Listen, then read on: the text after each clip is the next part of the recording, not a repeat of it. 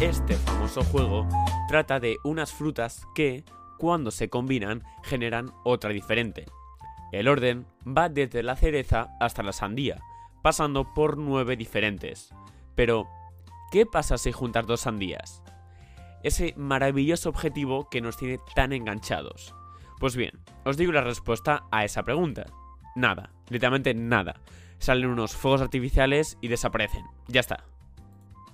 Ahora me adentraré en el motivo del por qué la adicción a este juego.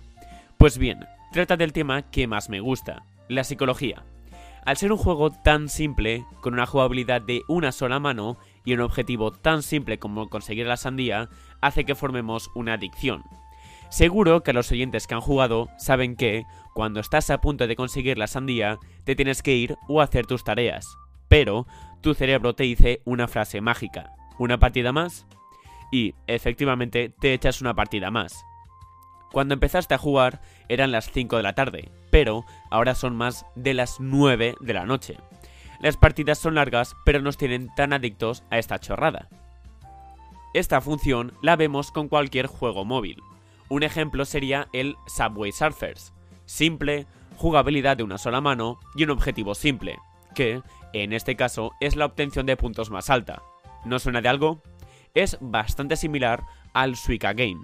Porque sí, el llamado juego de la sandía no está bien dicho, sería Suika Game, que es su nombre original en japonés. Pero alguno se preguntará que lo ha jugado en el móvil.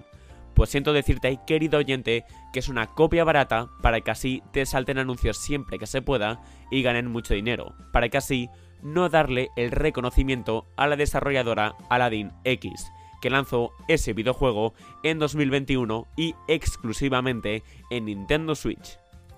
Recapitulando, antes que jugar a la copia del Suika Game, te recomiendo que hagas sudokus, crucigramas, palabras desencadenadas o cualquier otro juego para ejercitar la mente antes que perderla y poder sufrir de pérdida de memoria en un futuro. O, si optas por el disfrute de la sandía, hazlo en su original en la Nintendo Switch para que así ganen dinero los creadores originales.